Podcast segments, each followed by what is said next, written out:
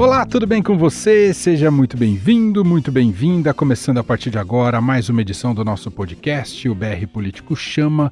Todas as semanas, um bate-papo com Marcelo de Moraes, Vera Magalhães, os editores do BR Político, brpolitico.com.br, para analisar os principais fatos da política e da economia, ou os temas que estão tomando o noticiário nesse momento. E não são poucos, e muitos emergenciais, como a própria evolução da pandemia do novo coronavírus. Seguimos na nossa quarentena, que já é uma noventena, passamos os 90 dias em casa ou tentando ficar o máximo possível em casa, uh, enfrentando todas as louças possíveis. Uh, e, enfim, uma hora a gente espera que a vida volte ao normal, mas esse horizonte não está tão perto aqui no Brasil.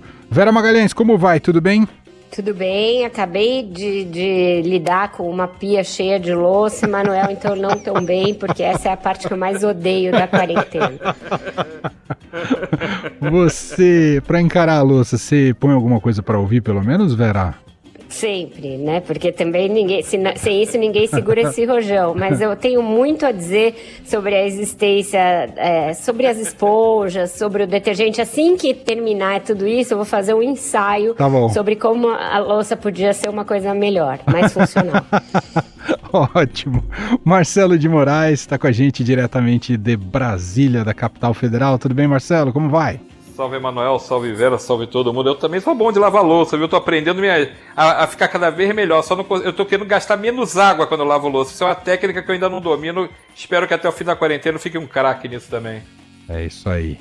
Marcelo de Moraes, Vera Magalhães, está começando então o nosso BR Político Chama. Estamos gravando nessa quarta-feira, dia 17 de junho. Faço questão de reforçar até a data, porque é sempre, sempre podemos ser surpreendidos por notícias mais urgentes que poderão surgir entre o intervalo disso aparecer uh, na sua plataforma de, de podcast preferida. Vamos começar aqui falando sobre Supremo Tribunal Federal, uh, os bolsonaristas como alvos né, de mais uma operação da Polícia Federal. Uh, cumpriu nessa, teve mandados de busca e apreensão em endereços bolsonaristas nessa terça-feira, fechando o cerco a, a, a, essas falanges mais radicais aí do Bolsonaro, mas também envolvendo uh, deputados com quebra de sigilo. Enfim, Vera Magalhães, o que, que a gente pode extrair daí dessa relação Bolsonaro, bolsonaristas, Supremo Tribunal Federal e Judiciário, hein, Vera?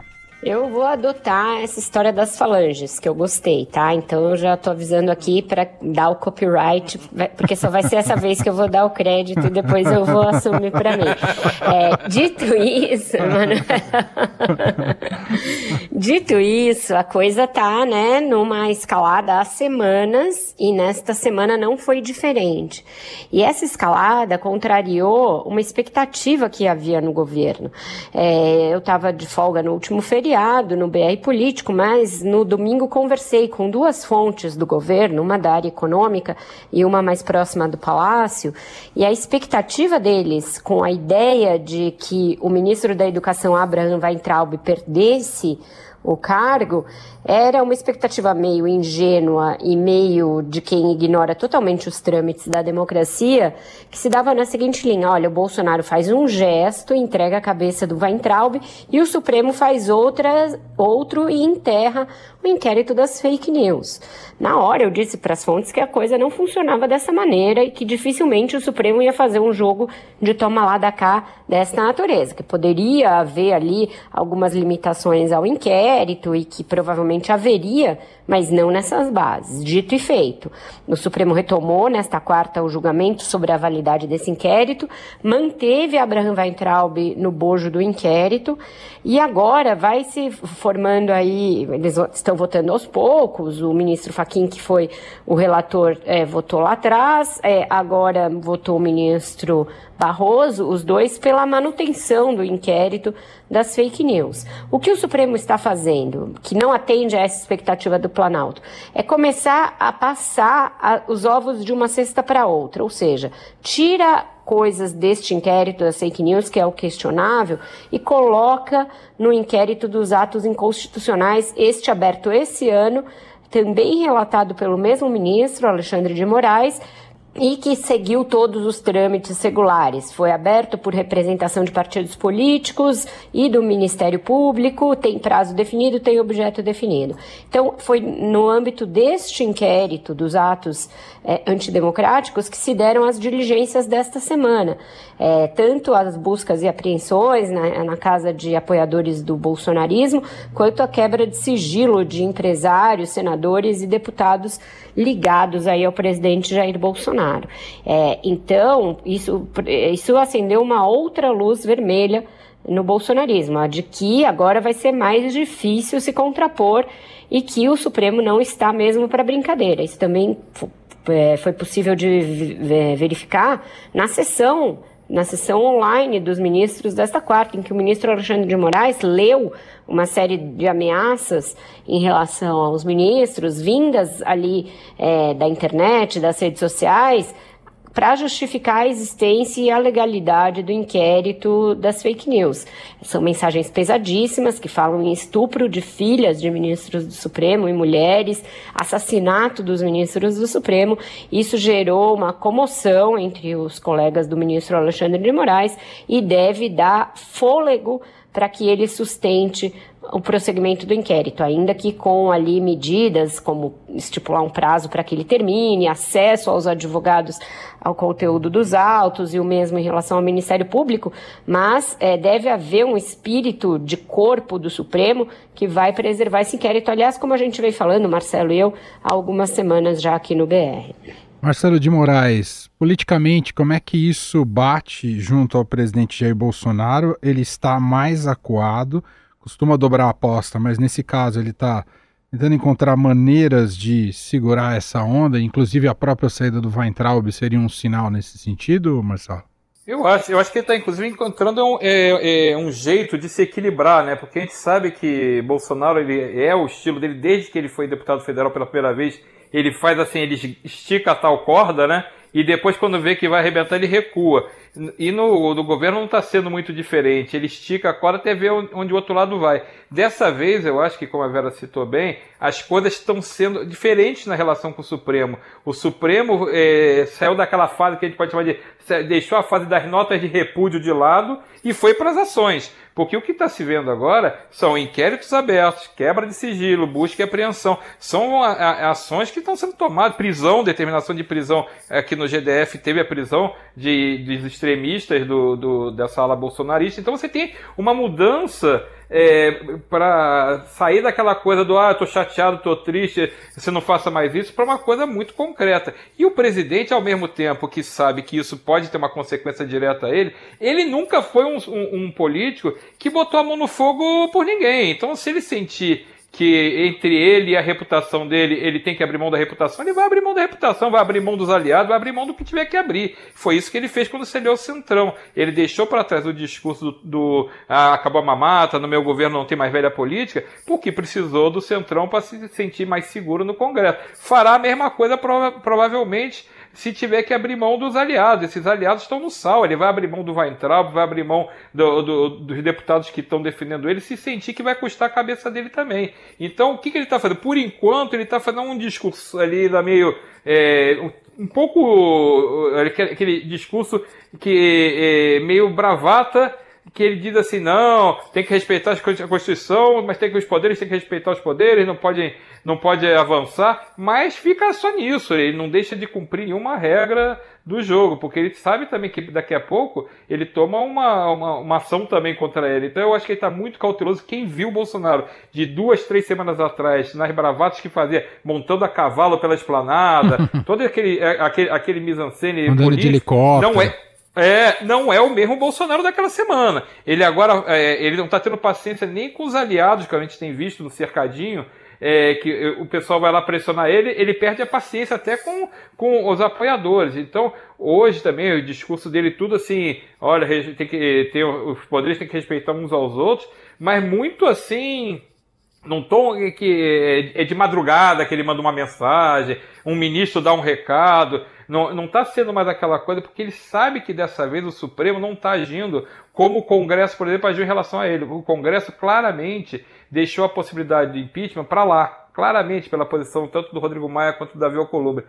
O Supremo não. O Supremo não deixou a posição da punição para lá. O Supremo está avançando. E é realmente, como a Vera falou, uma ingenuidade que algum cara do governo acredite que dando, entregando a cabeça do Weintraub, que é um, um bolsonarista da ala mais ideológica, então acabaria com o processo. O processo ele é grave e assim as coisas que estão sendo ditas, as, as, as declarações dos ministros do Supremo, a Vera entrevistou no Roda Viva segunda-feira o Luiz Roberto Barroso, o tom deles todos é de uma indignação, é um, é um tom de que ó, passou do limite, não tem mais limite. Se você pegar hoje a fala do ministro Alexandre de Moraes nessa sessão é, do Supremo hoje, ele fala assim: liberdade de, de expressão não é liberdade de agressão.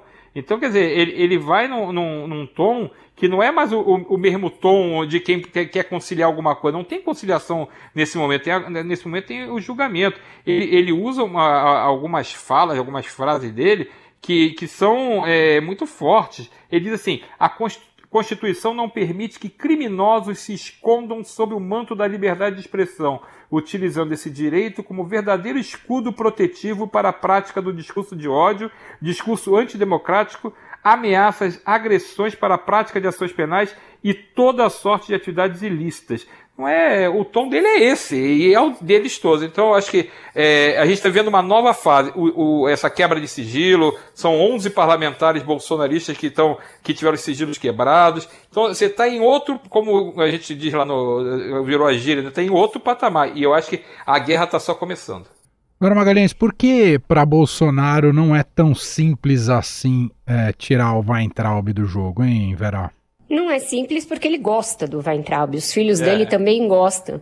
É, o Weintraub é um ministro que segue aquela, aquele riscado que ele preceituou na reunião famosa do dia 22 de abril, que tem que se expor para defender o governo, que ministro que fica bem com a imprensa e deixa o presidente apanhar sozinho não vale nada. É, todo aquele, aquele trololó que o Bolsonaro desfiou naquela reunião, o Weintraub segue todos os itens. Não é que o Bolsonaro tenha se escandalizado de Weintraub ir a atos antidemocráticos nesse fim de semana. De jeito nenhum. O próprio Bolsonaro foi a vários, convocou pelo seu WhatsApp, como eu mostrei naquela reportagem de fevereiro. É, então, nada disso. A cabeça dele iria ser entregue com pesar pelo Bolsonaro nessa expectativa de que o Supremo fizesse a sua parte numa contrapartida. É sempre muito rudimentar, muito tosco e muito sem nenhuma noção de institucionalidade e de republicanismo o pensamento que emerge da cabeça do presidente da República, Emanuel. Como não houve isso, mesmo a saída do Weintraub deu uma subida no telhado. Além do que, Bolsonaro não contava com o fato de que o Weintraub gostou da brincadeira de ser um discípulo dele, Bolsonaro, e está querendo ter um povo para chamar de seu. Então agora ele sai carregado nos braços do, das pessoas, de uma meia dúzia de gatos pingados, é bom que se diga, quando vai depor no Supremo, outra meia dúzia vai na frente do do, do Ministério pedir para ele ficar. Ele está gostando desse jogo, ele não está aceitando fácil os prêmios de consolação que foram oferecidos para ele. Embaixada, diretoria do BASA, que é o Banco da Amazônia, tudo isso entrou na, na discussão, mas ele não está topando. Então, Veja, aqui foi reduzida a educação no Brasil, no momento talvez mais grave para a educação em todos os tempos, em que a gente vive uma pandemia, é, milhões de crianças e de jovens fora das escolas, com perspectivas muito é, sombrias quanto ao seu futuro, quanto ao seu aprendizado. É, e a gente está tendo a, dis, a, discussão sobre a educação feita nessas bases absolutamente bizarras e hediondas. Voltando um pouquinho à questão do, do Supremo e de como o Bolsonaro estica e, e depois afrouxa a corda, nesta, nesta quarta-feira a gente tem movimentos de novo de tensionamento por parte dele. Como ele viu que o Supremo não recuaria, ele deu uma declaração em frente ao Palácio da Alvorada e fez alguns posts nas suas redes sociais, de novo, em tom ameaçador. E as Forças Armadas estão sendo cúmplices dessas ameaças. Uhum. Vira e mexe, você tem um general ou assinando uma nota, ou dando uma declaração, ou fazendo um post, ou dando uma entrevista, dizendo: olha, a gente não quer dar um golpe, mas, né, sempre vem aquele mas. e a interpretação golpista do artigo 142 da Constituição, que é o que define o papel das Forças Armadas como se elas tivessem, por esse artigo, algum poder de garantir a permanência do presidente da República no cargo, que nem nenhuma leitura honesta do artigo 142 permite que se chegue a essa conclusão. Então, o caldo de cultura do golpismo, ele está ali, está colocado.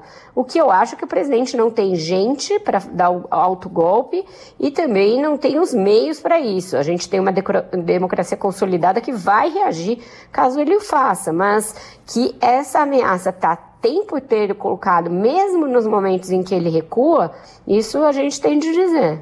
É verdade, Vera. Uh, inclusive com ainda é incerto dizer o quanto teria dessa adesão e se ela é organizada ou não, mas sabemos do apoio que existe dentro das polícias militares, das mais diversas pelo Brasil, em relação ao bolsonarismo e ao presidente Jair Bolsonaro. Chamou muita atenção no fim de semana, Marcelo de Moraes, você que está aí em Brasília, é, como aquele ato nefasto, terrível contra a sede do Supremo Tribunal Federal, sem a polícia não agir. Claro que depois o Ibanez foi lá tentar limpar a barra, mas efetivamente no sábado o, uh, quase botaram fogo no Supremo, Marcelo.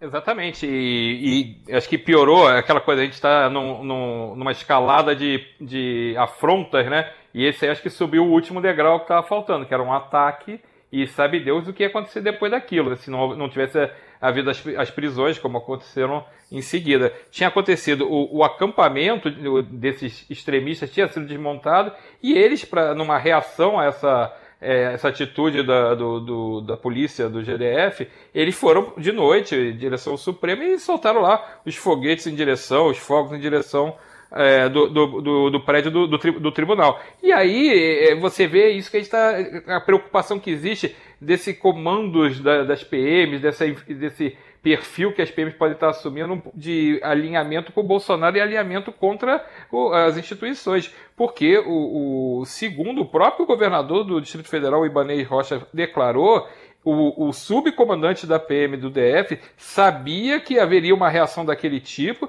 e não fez nada. Foi ele que falou, não é a gente que está dizendo. O governador disse que demitiu, exonerou o subcomandante da PM porque ele sabia que logo depois de montar o acampamento haveria aquele tipo de reação e não se, e, e não se organizou para conter aquilo. E resultado, na, a gente está gravando na quarta-feira, na terça-feira, o governador mandou que a, a, esplanada dos ministérios fosse interditada, não tinha acesso por carros e só aquela então, só quem fosse trabalhador que fosse realmente ter que ir para a esplanada que teve o acesso liberado, porque havia ameaças contra o pessoal da Cúria Metropolitana do DF, ou seja, ali na catedral eles iam fazer ataques também. Era a promessa desse grupo extremista. Então, assim, que, é, a que ponto que chegou o negócio? E o governador disse que só não demitiu o comandante da PM porque ele está eh, doente, porque ele está com coronavírus. Se ele não tivesse, ele falou assim, ele realmente não tem nada a ver com isso porque ele está tá de cama internado. Então ele demitiu o número 2. E é isso que a gente está preocupado, porque você tem é, esses ânimos exacerbados, esses extremistas, a gente não tinha uma situação de extremista até pouco tempo atrás. Agora a gente tem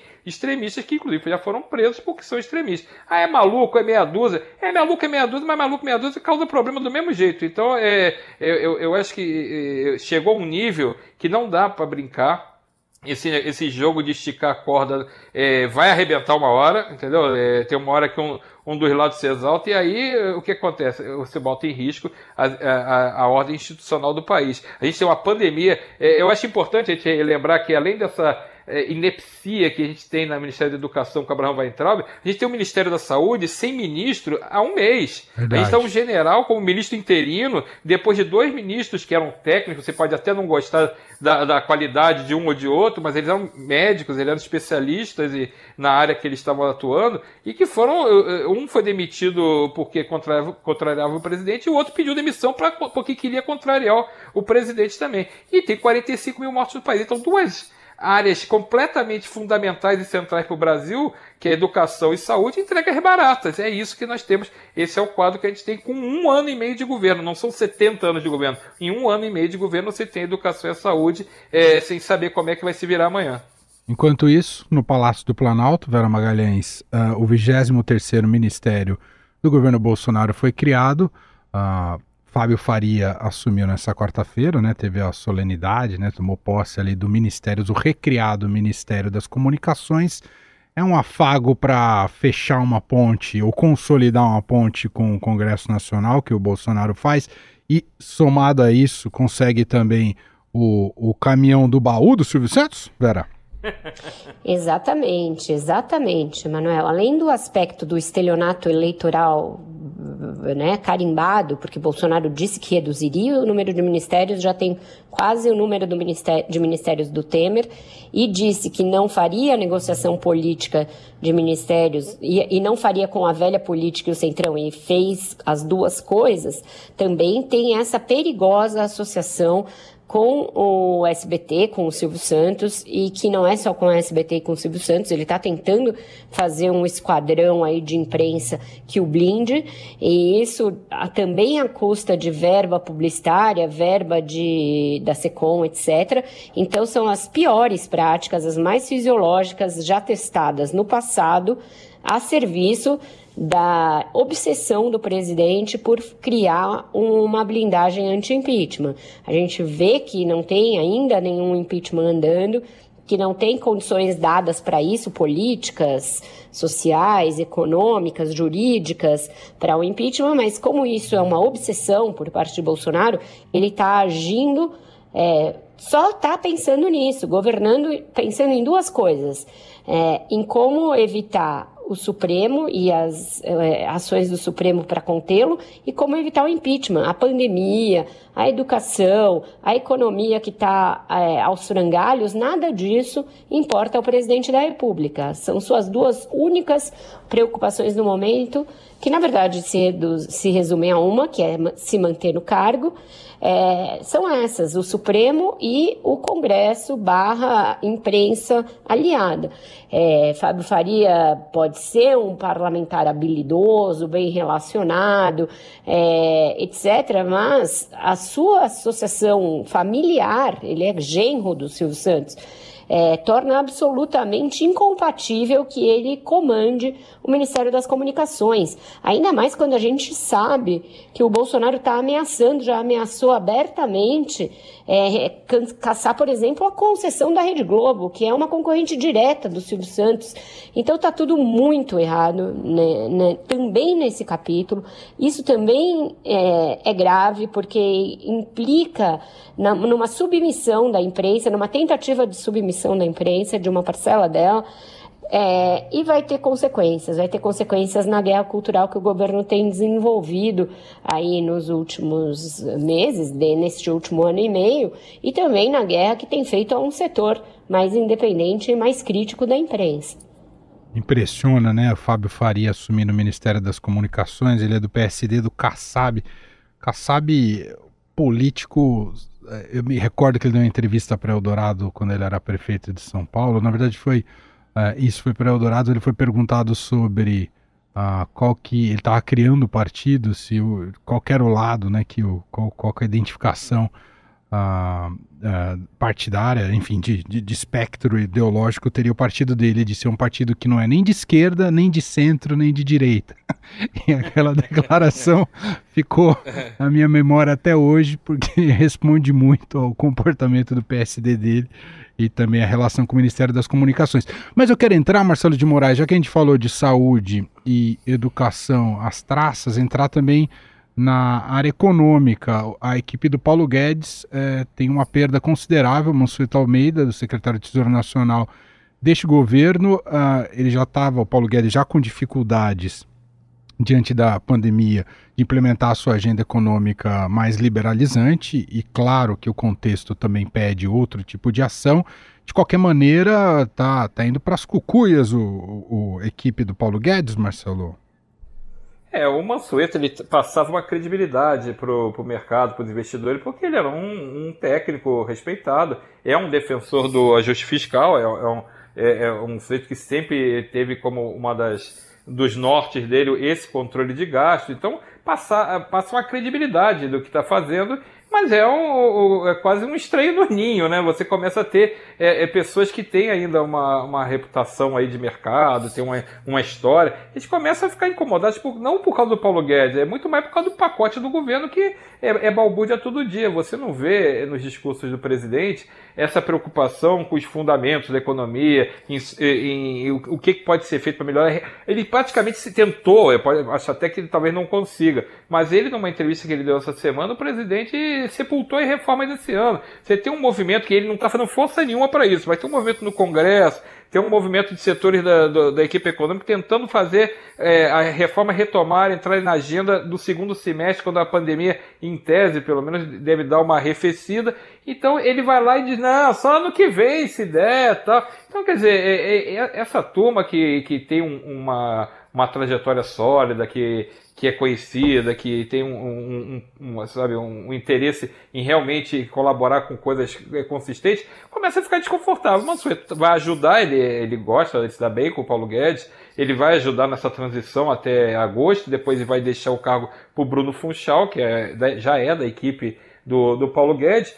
Mas é um, é um baque, você tira um, um dos principais nomes, até um, um, nome que chegou a ser lembrado numa eventual saída do Paulo Guedes, se ele tivesse sair, Mansueto Almeida era uma opção, e você tem economia com os números péssimos, e o Paulo Guedes fez uma, uma frase é, dizendo que o futuro da gente é brilhante, porque, até porque pior que tá não pode ficar, não dá para piorar. Então é aquela coisa, né? É, é do fundo do, do, chão não passa, né? Então não pode ser essa perspectiva da gente. Eu acho que tem uma grande, é, é um grande problema para ser resolvido com a economia. A economia que, de recuperação ela está muito mal organizada você não vê um, um caminho, até para aquelas coisas que são de quase de assistencialismo, né? Que você vai precisar ajudar as pessoas, ajudar as empresas. Tem muita bateção de cabeça, você não consegue ter uma coordenação é, entre governo Congresso, tem muita confusão. E essa saída do Mansueto só piora essa situação, porque você, é, por mais que o mercado é, ache que o, o Bruno Funchal, que foi um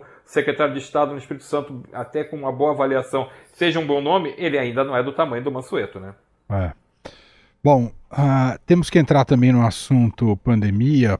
Passamos do Brasil passou né, dos 45 mil mortos uh, pelo avanço do novo coronavírus, que tem tido cada vez mais uma interiorização, né, uma entrada cada vez maior uh, para os rincões uh, do país, com números assustadores, especialmente aqui no estado de São Paulo, e algo que a gente já vem comentando há alguns programas, tudo isso somado a esse, não só o clima, mas efetivamente a reabertura econômica, com funcionamento de shoppings, de comércio e transporte público lotado.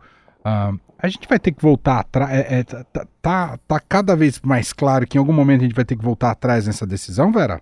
Tá, vários lugares já estão começando a voltar, Emanuel, e outros não estão conseguindo.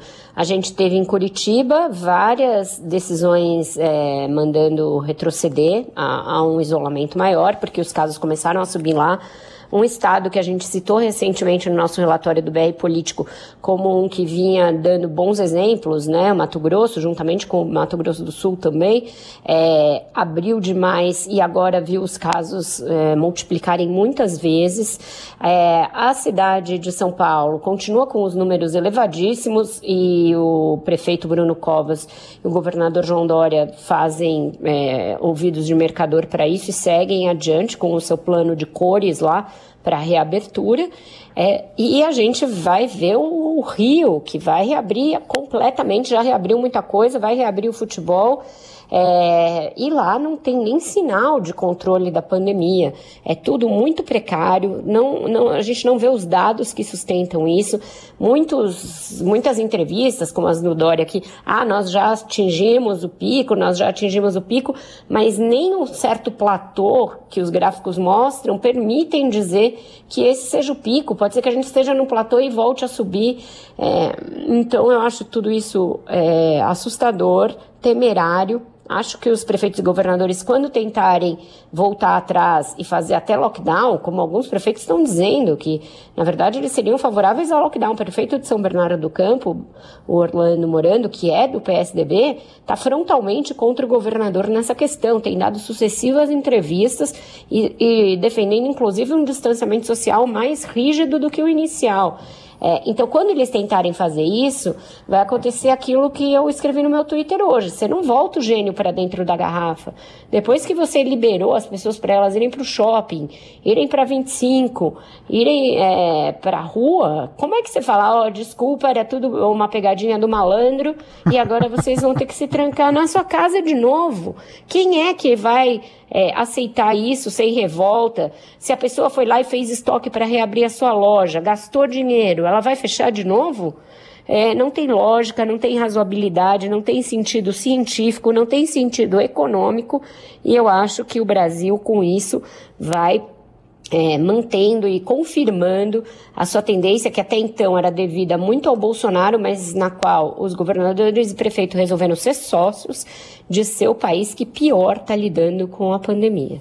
Bom, e para a gente fechar, Marcelo, essa relação da política com o futebol e como o presidente Jair Bolsonaro se apoia nesse uh, populismo do, do, do, futebol, né? Tava lá com broche do Flamengo, mas é, fazendo elogios ao Palmeiras. Não sei como o Felipe Melo ainda leva a sério o presidente, mesmo que ele faça e vista camisas de futebol, a depender de, da conveniência, né? É, enfim. É, é, como é que você vê essa. O presidente do Flamengo também estava nessa posse do, do Fábio Faria.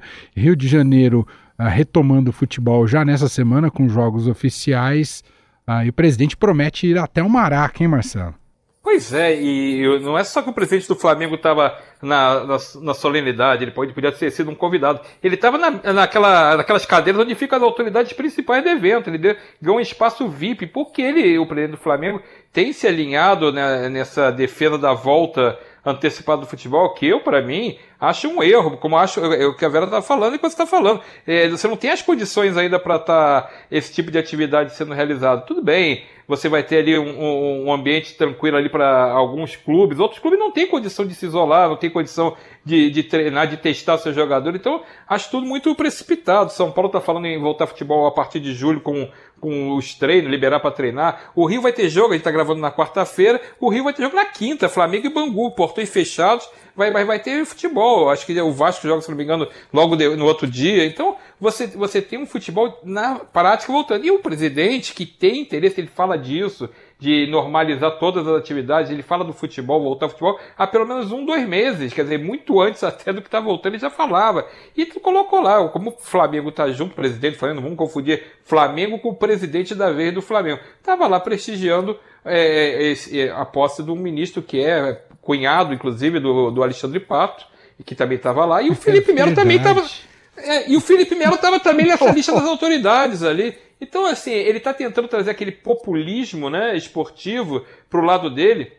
É, colocando um, um, um, ídolo do Palmeiras, o presidente do Flamengo, o Alexandre Pato ali, que ele não apareceu, mas estava ali, que também que é, é, um jogador conhecido, ele fica tentando trazer isso para essa é, é, arregimentar apoios para essa volta que ele acha que pode ajudar a normalizar as atividades. Ah, o, o, coronavírus não tem nada com isso. O coronavírus vai lá e vai continuar pegando as pessoas, com futebol, sem futebol. Se você voltar a, a, ter gente andando na rua, ele vai, ele tá aí, ele não foi embora. Temos de novo aquela coisa que eu vou falar que.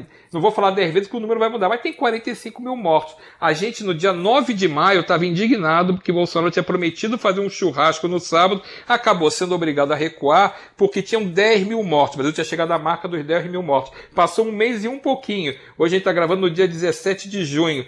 A gente tem 45 mil mortos. Então, assim, 10 é, mil já dá uma indignação. Imagina 45 mil mortos. É isso que parece que as autoridades no Brasil não estão conseguindo resistir a, a, a, não estou entendendo esse número e preferem fazer política, né? Fazer é. É, ceder do que fazer o que tem que ser, que ser feito, que é combater o coronavírus com isolamento, com as ações certas. E infelizmente eu acho que os números tendem a piorar porque não tem condição de ter futebol ainda, não tem condição de ter as atividades normais, comércio normal, não dá para ter ainda. Mas infelizmente teremos.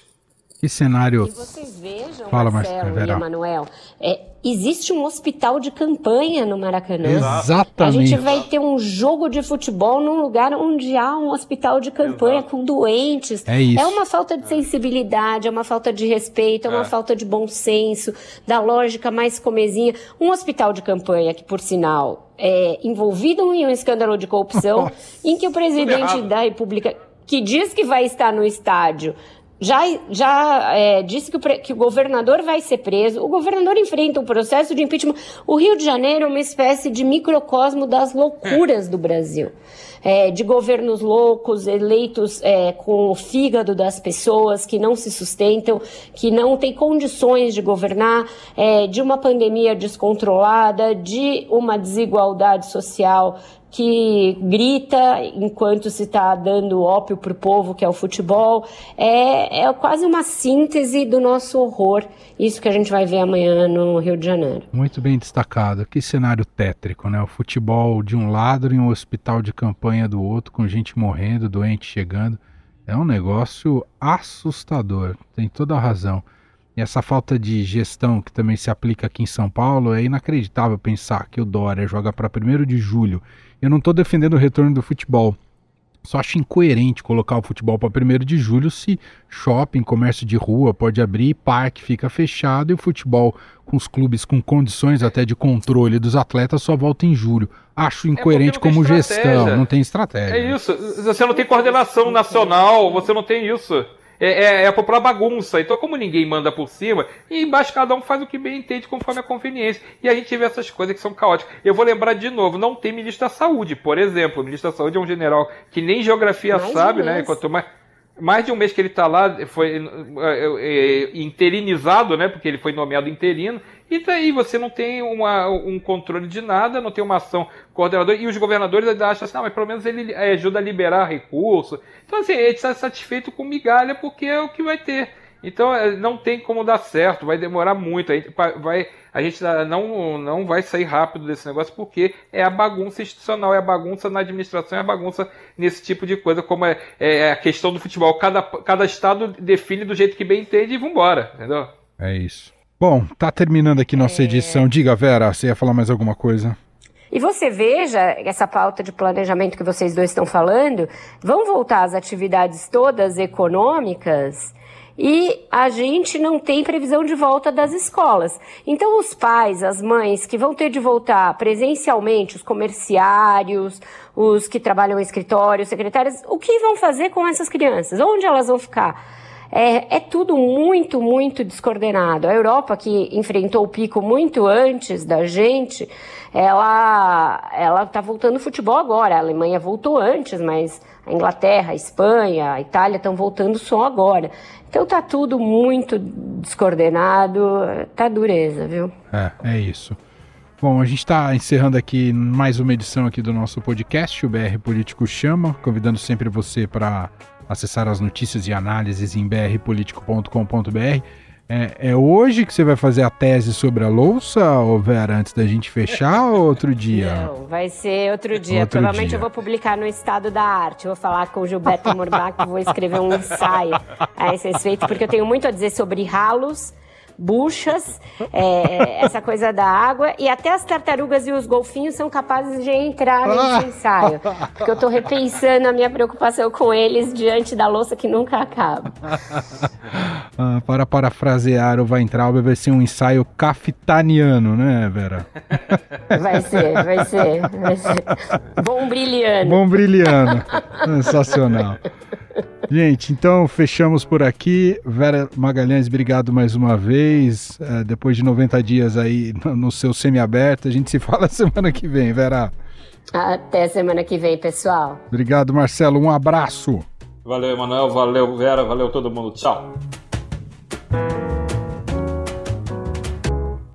BR Político Chama. O que você não pode perder na política e na economia. Com Vera Magalhães, Marcelo de Moraes e Emanuel Bonfim.